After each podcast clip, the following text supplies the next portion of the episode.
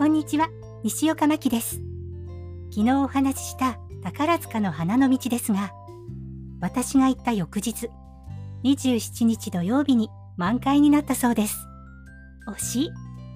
結構つぼみが多かったんですけどね。でも、日曜日は雨が降っていましたし、もともと土日は人が多いから避けるつもりだったので、一番いいタイミングで見れたのかもしれませんね。この花の道の桜の状況を調べるときに、ついでに花の道でいろいろ検索してみたら、色合いがとっても綺麗な羊羹を見つけました。京都の有名なお店のようです。皆さんはご存知でしょうか？気になる方は、花の道、羊羹で検索してみてくださいね。それでは今日はここまで。また次回も聞いてくださいね。